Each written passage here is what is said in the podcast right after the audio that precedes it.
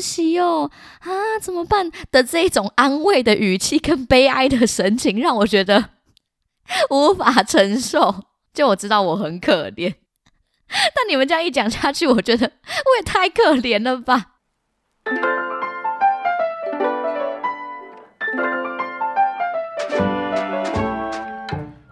Hello，大家好，欢迎收听《管不了这张嘴》，我是小赖。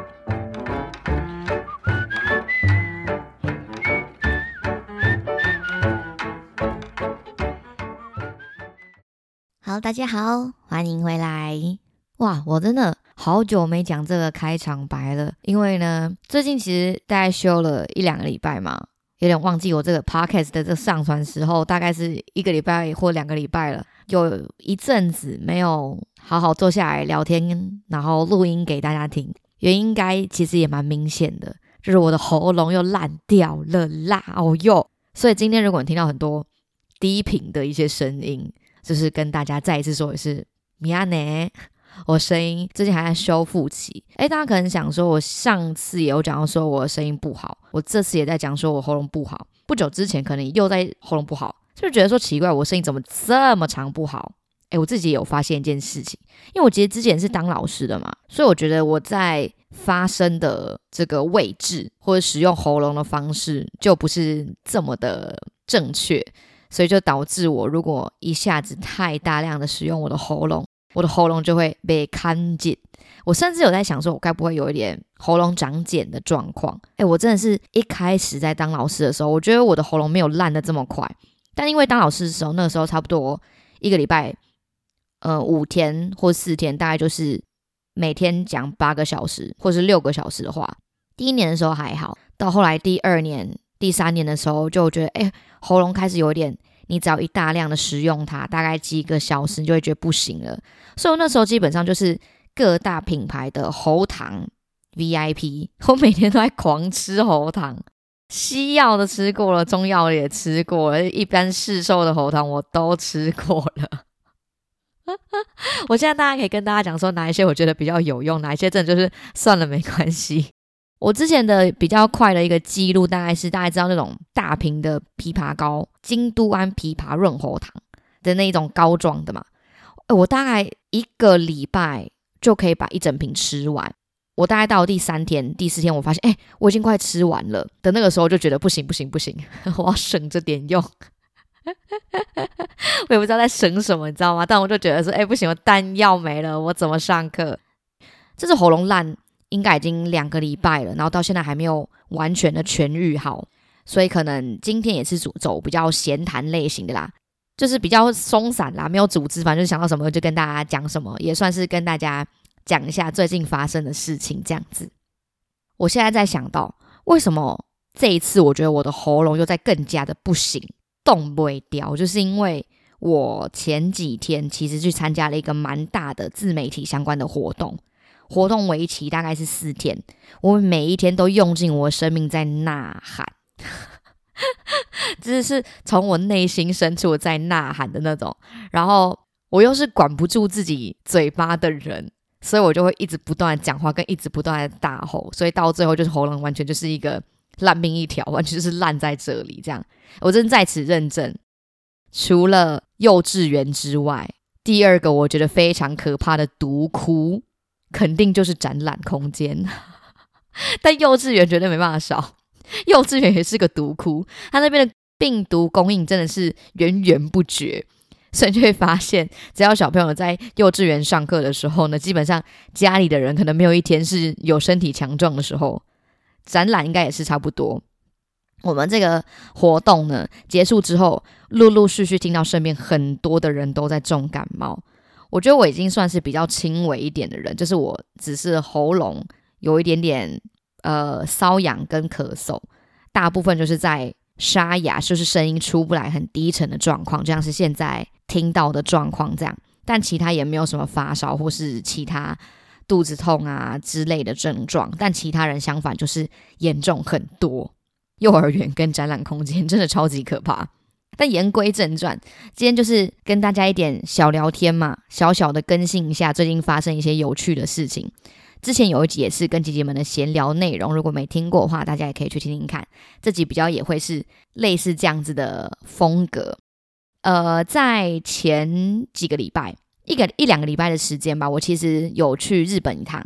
那原因就是因为去参加我朋友的婚礼嘛，高中同学的婚礼。我必须要跟大家分享一下，在这一段的日本旅程有发生了哪些有趣的事情。我现在已经是一个记忆力不太好的人嘛，因为确诊，所以就是脑雾。也有可能本来就不好，所以就有点加成的效果。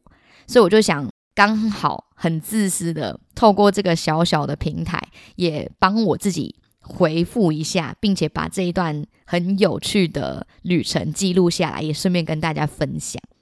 其实我去的时间没有很长，大概就是六天，但是去头去尾也只剩下四天。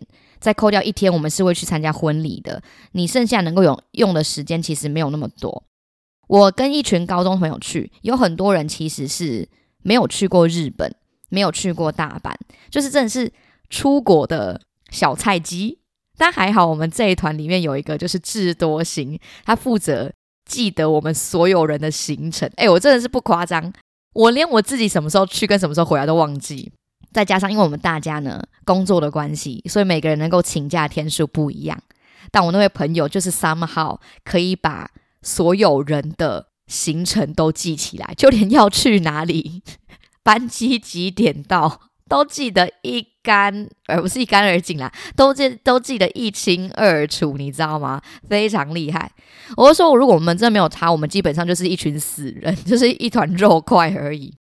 除了这个聪明的人之外呢，我必须还要讲一下，我们这一团还有一个女生，她呢可以说是天气之子。我不知道有没有跟大家讲过这件事情呢？如果有话，麻烦就是 下次提醒我一下好不好？就是天气之子，他为什么能够这么厉害的召唤天气？其实也是我们后来归纳出来的，你知道吗？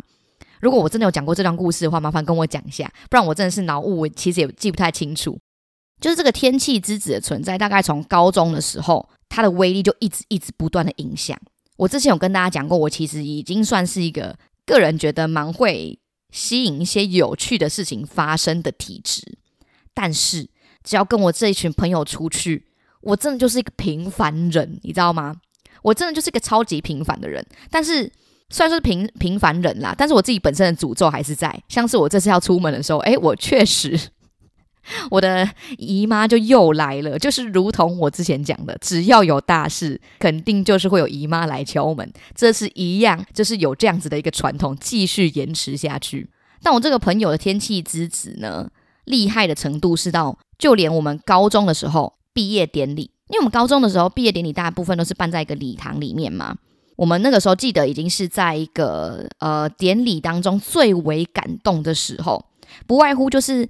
要感谢老师啊！这一整个学习过程当中，他们所付出的一些辛劳啊、一些教导啊、谆谆教诲啊等等之类的，在这样子一个感人的时候，我知道很多人很多人不理解这个桥段，但总而言之，我们就还是姑且称它为是一个感人肺腑的时候。大家都在想说：“哦，谢谢老师啊，谢谢老师一直以来的提携啊，巴拉巴等等之类的。”这时候呢？外头，我们突然听到一些 “king king”“ 锵锵”“嘣嘣哐哐的声音，全部的人不知道怎么回事，因为这个声音实在是太大了，所以每个人都转头再去寻找这个声音的来源到底是哪里。我自己一开始以为是外面有人在打群架，你知道吗？真的很像在打群架的声音，只是他没有人在那边吆喝来、吼叫去的。后来呢，我们就发现。因为我们的礼堂是在四楼还是五楼，反正就是在学校里面也算是比较高的建筑。然后那个窗户呢，一直不断的发出被打击跟敲击的声音。我们全部的人都慌张，想说到底是发生什么事，所以大家就纷纷的收起眼泪，全部都挤到不同的窗户去看，说现在外面到底发生什么事情。结果就在那个时候，我真的觉得应该算是一个非常非常怪异的。这算是什么意象？天气意象？台北市的那一区，我甚至不知道是不是真的只有我在我们学校上方下起了大冰雹。哎，我人活这么多年，我没有在台北看过冰雹本人呢。但我们就在毕业典礼的感谢老师的这个时间当下，经历了一场大冰雹，而且那个冰雹还不是小小的碎冰，是真的有一块一块那种棒棒棒会掉下来砸到人的这一种。所以我们刚刚以为的那些群架哐啷敲几声，全部都是因为冰雹打到那个窗户所造成的。我们这全部的人已经赞叹到，必须要有教官跟主任讲说：“各位同学，现在是在感谢老师的时候，请不要，请不要去窗户围观。” 这群人到底有多不想谢谢老师？我想大家自己扪心自问也知道啦。毕竟高中的时候到底多痛苦。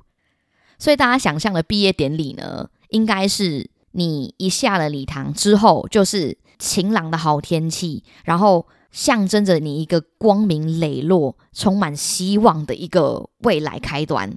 诶，结果没有，我们这群毕业生一出去，就看到路上的路树啊、车子啊什么之类被砸烂。现在回首看看，天哪，这是我们人生的写照吗？这即将是我们人生的写照吗？除了这次之外呢？当然还是有其他的例子来让我们回推，说到底为什么我们每次只要一聚在一起，都会有个天气异象。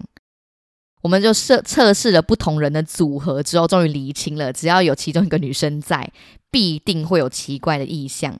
像是我们曾经有一起环岛过，然后呢，在环岛的那个时候，刚好就碰到台风。我们大概有一起出去玩两次，两次。都遇到台风，第一次是被迫得在汽车旅馆多留宿一晚，第二次是在暴风雨当中高在高雄行进，然后回到旅馆当中休息。还有一次是有那个女生在，但是不同的人一起出去，好像是在跨年的时候吧，去了阳明山，结果那天起大雾，什么东西都看不到。还有另外一次，哎，这已经第四次了。还有另外一次，也是大家一起出来，就是随便吃个饭，又遇到台风。我们真的不知道这个业力到底是从何而来的，你知道吗？我们完全没有办法推出来，所以我们其实在很早很早之前就养成了一个习惯，叫做烧乌龟。很多人其实不知道烧乌龟，对不对？烧乌龟，我来跟大家简单的介绍一下，它有点像是画晴天娃娃，但是是它的加强版。拿一张纸，呃，画一个太阳在纸的中间，旁边就画各种小乌龟。小乌龟，你画越多，就代表你的这个法力跟你这个愿望越强烈。然后你画完之后呢，还要再把它烧掉，它就会替你去祈求好天气。其实很多新娘在。拍婚纱的时候也会有这个烧乌龟，或者是在结婚在呃迎娶的时候也会有这个习俗。它就是把把晴天娃娃的这个概念套用在乌龟上，但是魔力强了好几倍。所以我其实一直以来都知道烧乌龟这件事情，是直到近年来我跟大家讨论起烧乌龟的时候，大家才知道说哦，原来大家不知道什么是烧乌龟。但是由于我们实在是深受天气之子的魔力影响，所以我们这群人其实很早很早就知道什么是烧乌龟了。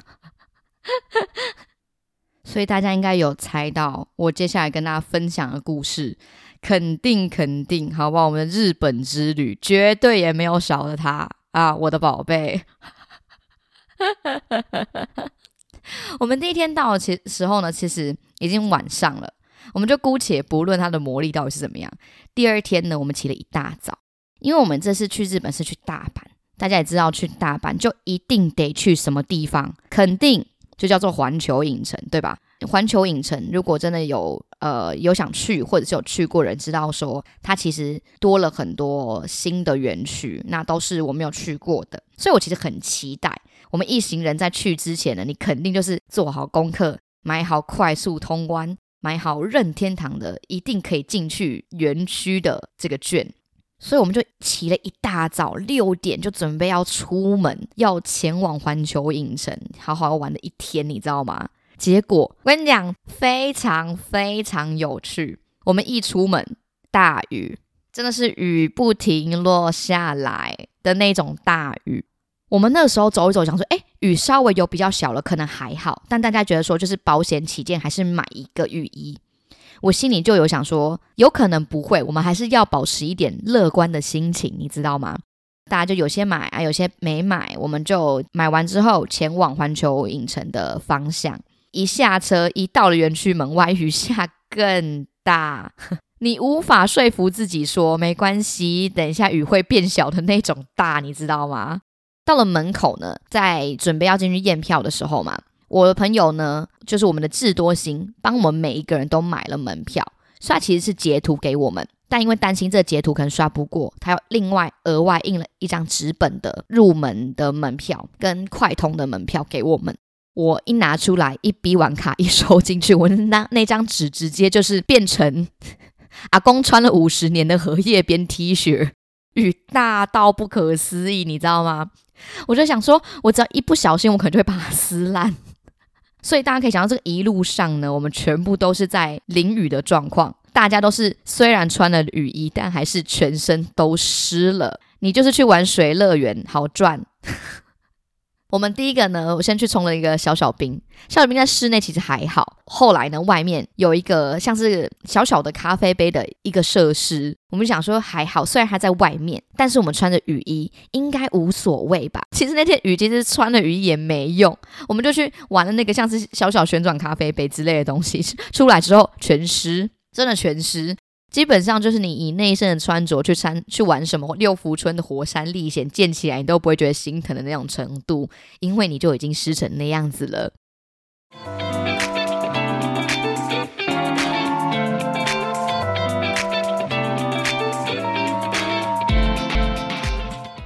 但其实我们这一个旅程最惨的也不是这样子啦。当然，你说，哎，大家不去环球影城是想要看到一些什么游行啊，跟其他的表演吗？我跟你讲，因为下雨，全部取消，游行一个都没看到，表演也一个都没看到，因为雨太大。我们就真的是认认真真的在里面玩一些室内的游乐设施，跟逛一些商场。最好笑的其实是在我的朋友。哦，这段故事其实蛮有趣的。大家知道，在环球影城里面有一个叫做“飞天翼龙”的一个云霄飞车。那总而言之，就是你会坐在一个俯视地面的一个机具上面，它的座位是让你可以俯视的，你就等于是真的好像人飞在天空上的这个姿势。然后它是一个云霄飞车，它其实是一个明星商品，很热门的一项设施，就对了。我有一群朋友呢，他们就非常非常非常想做这个游乐设施，但是碍于那天的雨实在太大了，设备停止，它没有在正常的营运，怕会有一些安全上面的疑虑嘛，他们就原本觉得很可惜，然后结果雨好像有稍微变比较小的时候。飞天翼龙就开始有在试营运的概念，他们就想说：好好好，那我们要去排队，我们要去排队。这都是后来他们跟我们分享的，因为我们其他人就觉得说，感觉会排很久，就也没有特别想排，所以我们就自自己径自去了任天堂的园区。它其实这个整理券它也有入门的时间限制，所以我们就是赶在这个限制之前就先回去。那他们决定要留下来排飞天翼龙。他们就排一排排排排排。那个时候我们进去园区最后的时间大概是两点半。他说他们大概排到了两点十五分、二十分的时候，想说我们再等十分钟。如果再十分钟还是没有办法进去的话，那我们就走。诶，结果呢，到了两点三十分差不多的时候，发现诶，前面就剩两组了。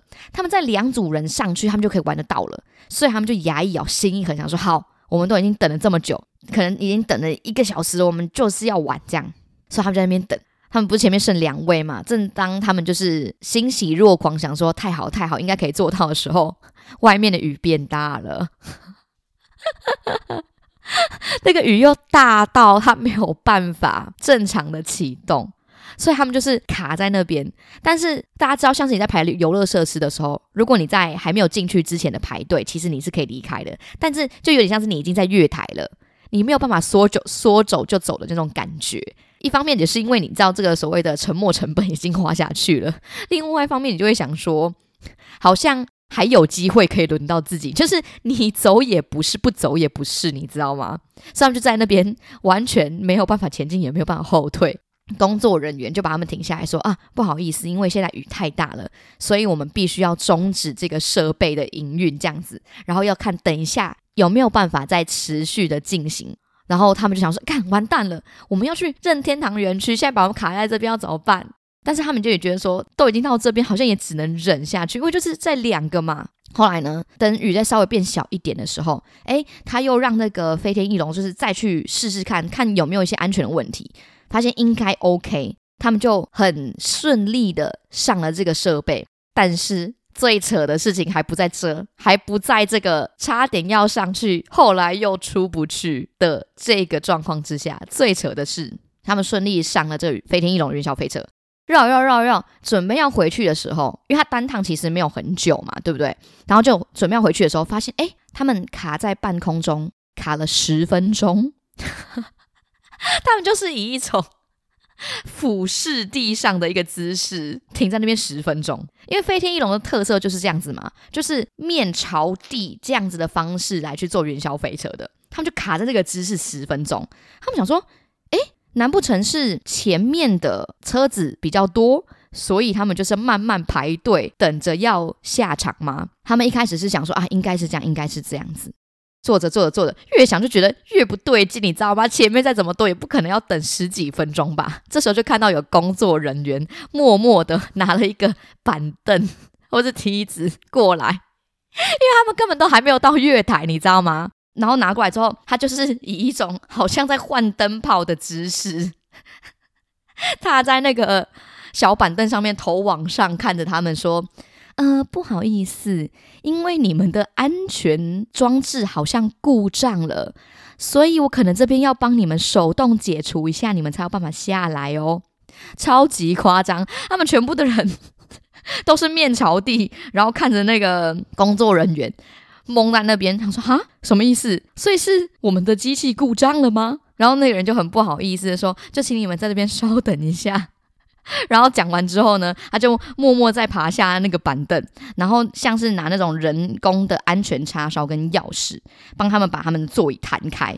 弹开之后呢，才有办法就是从那个机器上面下来。重点是因为他们下来的时候也没有在月台旁边，你知道吗？所以他们是爬着那个梯子跟板凳下来的，超荒唐。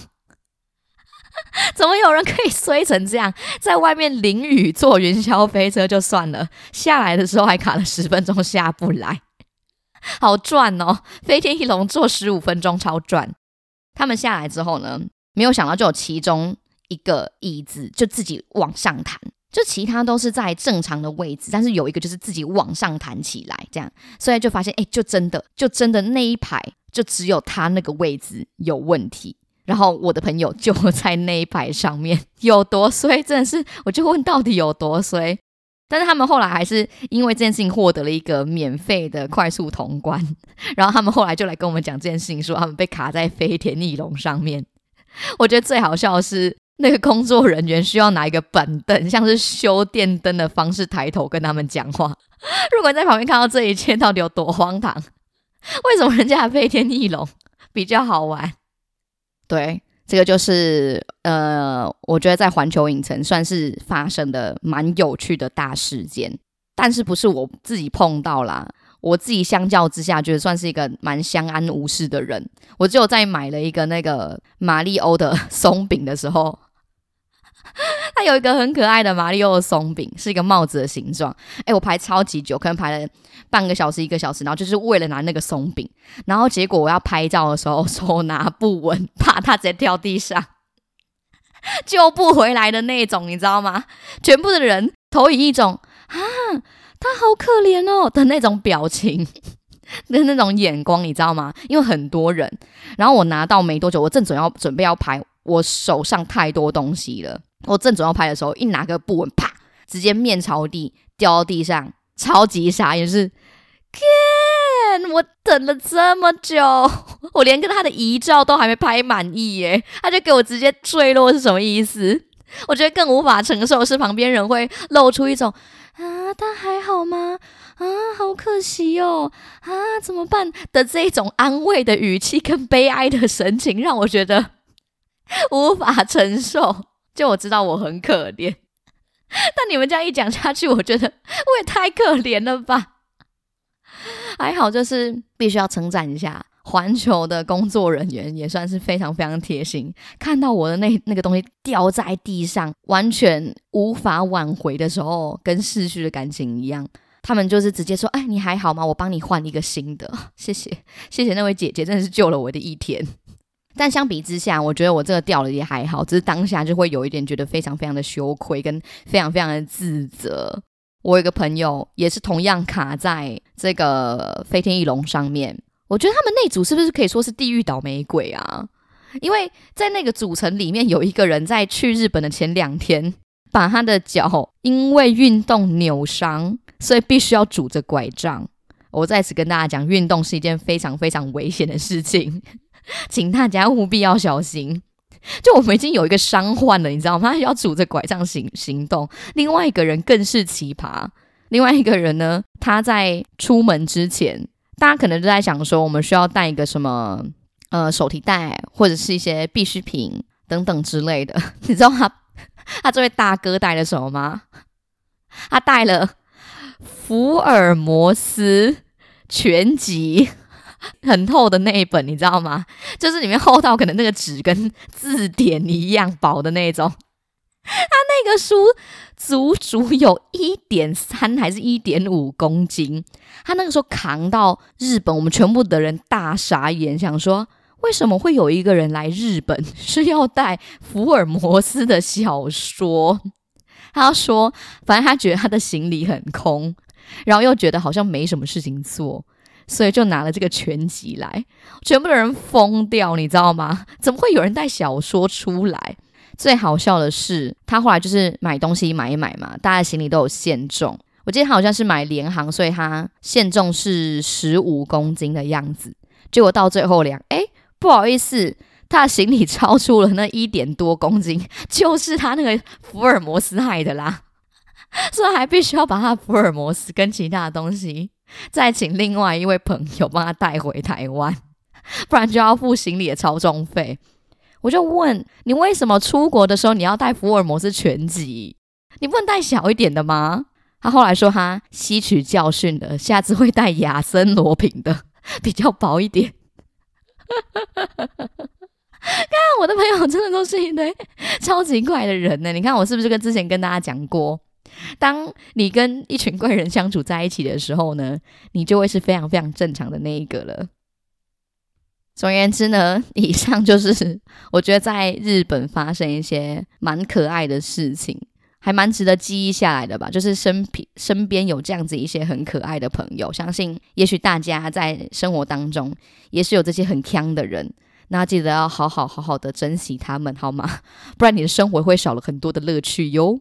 这就是为什么到现在还是非常非常喜欢他们的缘故，也想借着这一个很可爱的小天地这个机会，把这一次在日本发生的一些有趣的事情记录下来，希望大家听着也开心，就是一个简单的生活记录啦。虽然没什么大起大落，但我自己觉得蛮是温馨的，也希望大家喜欢。好啦，就是这个十二月的开始啊，其实这一年也算是快要走到最后了。其实我每次到了这种时候，都会非常非常的有感触。不知道之后有没有机会再做一集，然后跟大家分享一下这些感受，不然这集又要太长喽，剪辑要剪到疯掉喽。好啦，以上就是这次的内容跟故事，那我们就管不了这张嘴，下次见喽。年末的最后一个月，我们也一起加油吧，拜拜。